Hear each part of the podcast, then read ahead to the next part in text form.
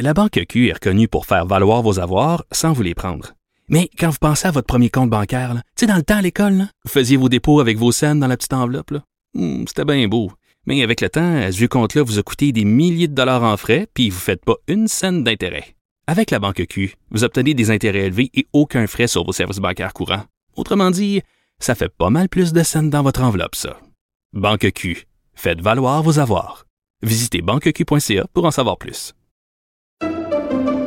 Pendant que votre attention est centrée sur vos urgences du matin, vos réunions d'affaires du midi, votre retour à la maison ou votre emploi du soir, celle de Desjardins Entreprises est centrée sur plus de 400 000 entreprises à toute heure du jour.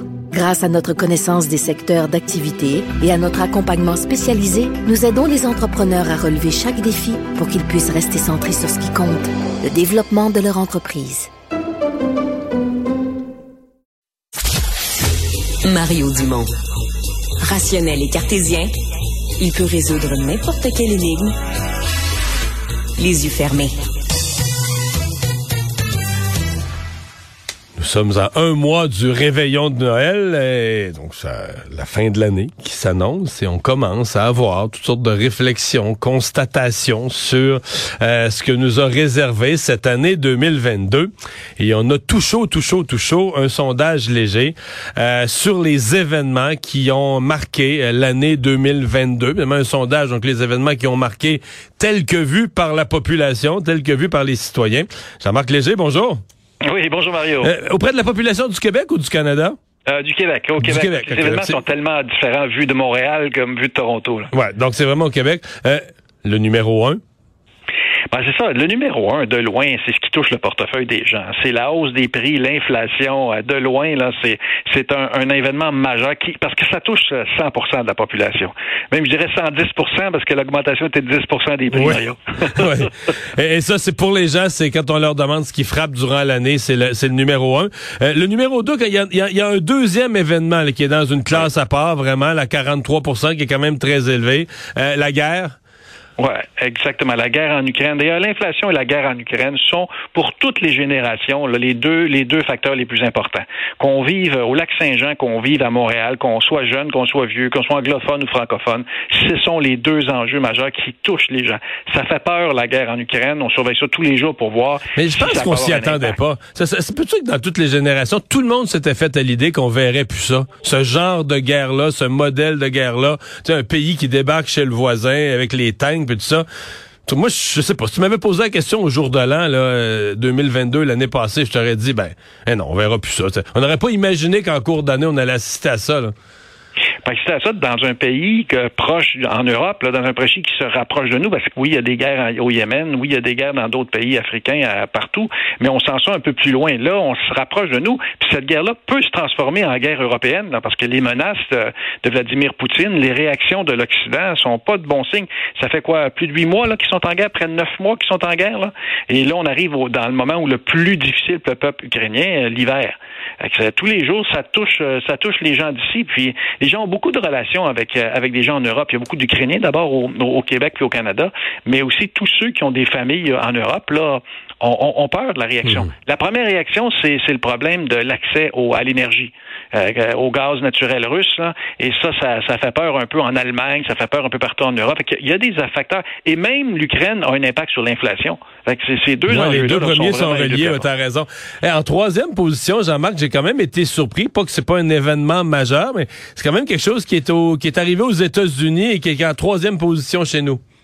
Troisième position chez nous, encore plus élevée chez les, chez les femmes chez les jeunes, c'est la décision de la Cour suprême de renverser euh, la, la, la, la, décision qu'on appelait de Roe et Wade, là, qui garantissait le droit à l'avortement. Et ça, là, ça veut dire que les États, chacun des États commence à interdire l'avortement dans, dans leurs États. C'est, c'est le troisième facteur. Puis quand on regarde les chiffres par génération, ce sont les jeunes qui sont les plus touchés euh, par cette, cette décision-là. D'ailleurs, euh, aux États-Unis, aux élections de mi-mandat, ce sont les jeunes qui qui ont sorti voter là, dans une proportion plus forte que la normale, parce que ça touche les droits euh, des femmes et ça les euh, ça perturbe la nouvelle génération. Vous savez, Mario, quand on dit Make America Great Again, là, le slogan de Donald Trump, ben là t'en as un. On renverse une décision qui a eu lieu il y a 50 ans, en 1973. Depuis 50 ans, on vit avec cette euh, cette permissivité là sur l'avortement, puis on vient de le renverser. Donc, c'est en troisième position et, c'est juste devant en quatrième position. Euh, J'ai l'impression que si on avait fait le sondage au mois de mai, ça aurait été le numéro un. Là. la, levée de, la levée des obligations, des restrictions sanitaires, du port du masque. Mais là, rendu en fin d'année, quand on sonde, c'est devenu quatrième.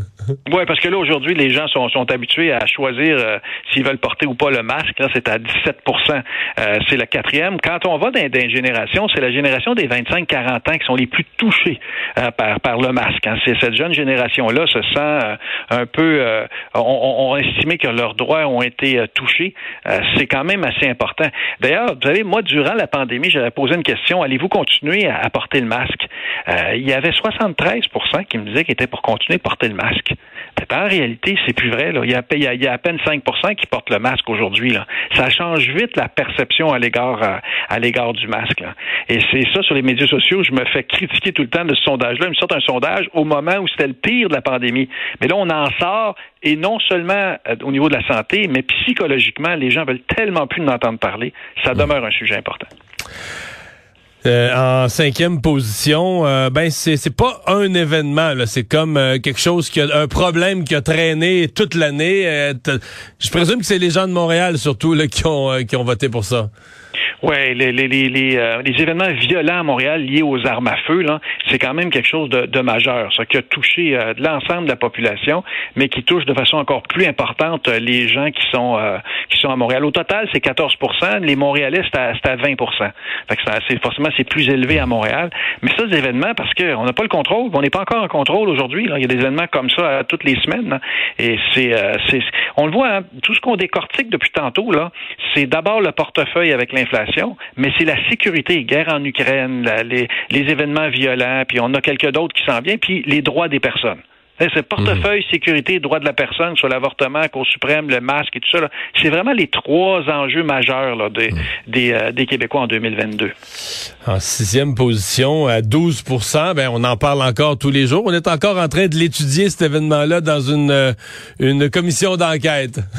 Ouais, le convoi de la liberté à Ottawa, mais ça a perturbé. Là, c'est de moins en moins important, mais au moment où c'est arrivé, c'était l'événement majeur. C'est la première fois qu'on voyait ça. Un pays aussi paisible que le Canada, avoir des gens qui défiaient les lois ouvertement, puis que le gouvernement était un peu démuni euh, face à ça.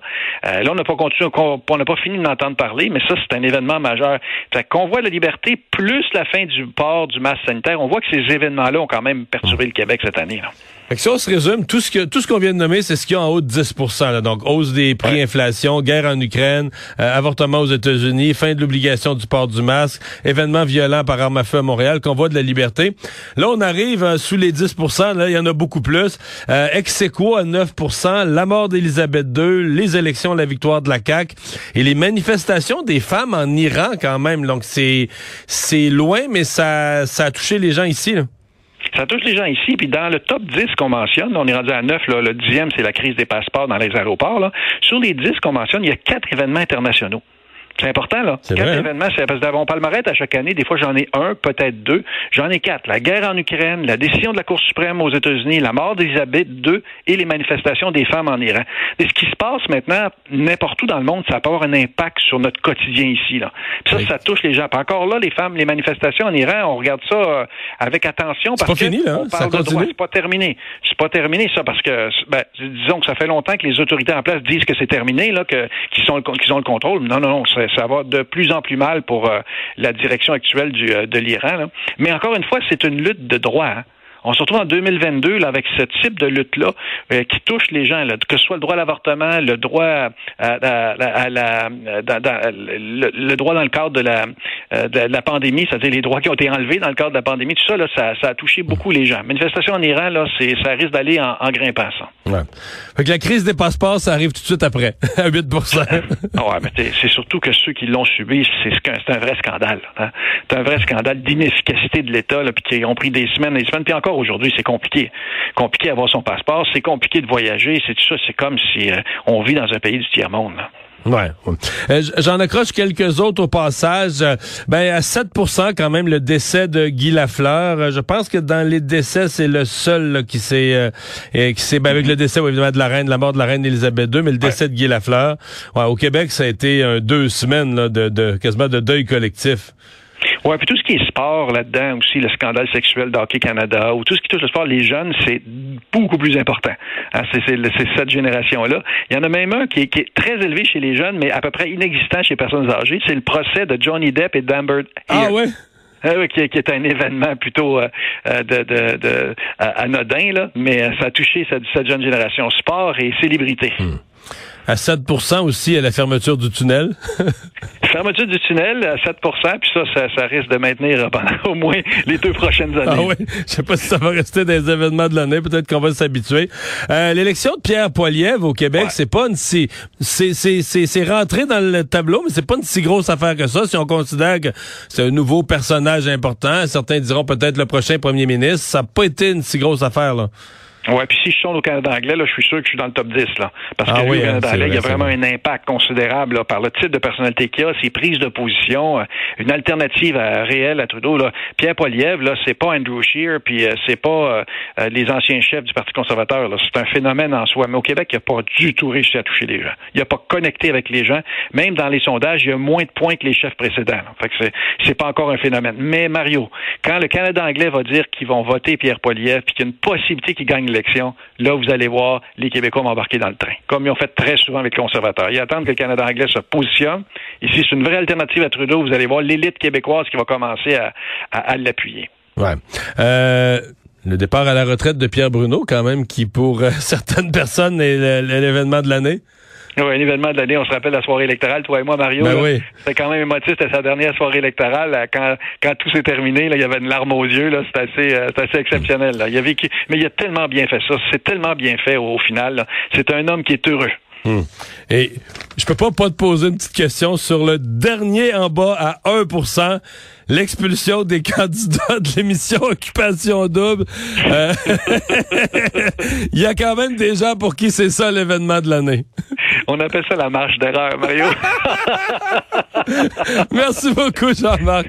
plaisir, Mario. Salut. Au revoir.